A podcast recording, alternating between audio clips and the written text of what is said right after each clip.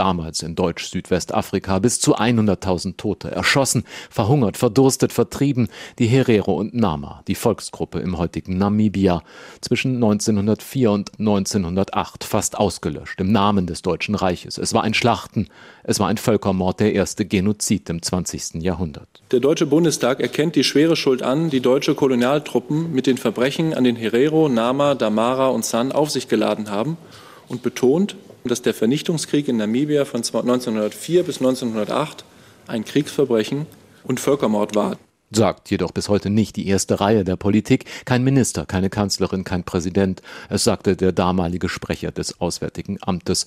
2015 war das eher beiläufig. Völkermord.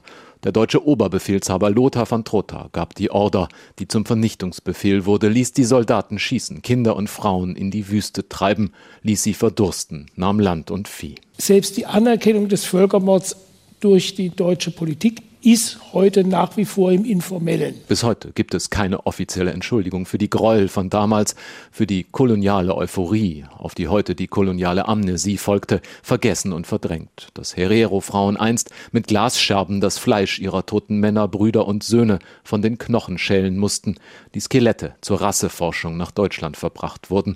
2011 verrutschte der damaligen Staatssekretärin im Auswärtigen Amt Cornelia Pieper die Sprache, als bei der Übergabe von Schädeln hier in Berlin Herero eine Entschuldigung einforderten. Ich bitte an dieser Stelle im Namen der Bundesregierung das ganze namibische Volk um Versöhnung.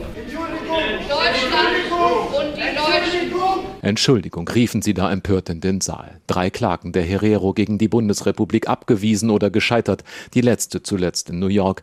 Die Herero und Nama wollten Reparationen, wollten mit am Tisch sitzen bei den Verhandlungen, sagt der Herero Israel Kaunatschike. Man muss repariert, was man irgendwie kaputt gemacht hat. Das heißt, es geht um Land. Sie wollen ihr Land zurück. Aber Deutschland will keine Reparationen zahlen. Selbst eine Entschuldigung, sagte Ruprecht Polenz, der als Namibia-Beauftragter seit 2015 über das Wie und Wo einer solchen Geste verhandelt. Selbst eine Entschuldigung bedürfe ja der Annahme. Ich habe gelernt, man kann sich gar nicht entschuldigen, sondern es ist an dem anderen, ob er äh, eine solche Erklärung annimmt. Israel Konatschike sagt weiter, bindet uns ein, redet nicht nur mit der namibischen Regierung, wir sind die Opfer. Wir mussten einfach zusammensetzen. Es ist sehr wichtig, da kommen wir, dann kommen wir ein Stückchen weiter. Es geht um Versöhnung. Versöhnung also. Gerade erst saßen die beiden Delegationen der deutschen und namibischen Regierung wieder zusammen. Aber schon sagen einige Herero-Vertreter, es gehe nicht darum, dass sich Regierungen einigen. Sie, Herero und Nama, müssten beteiligt,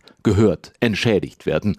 Die Sprecherin von Außenminister Maas wiederholte nur, was bisher gilt. Unser Verhandlungspartner, direkter Verhandlungspartner ist äh, bereits seit 2015 die Regierung von Namibia.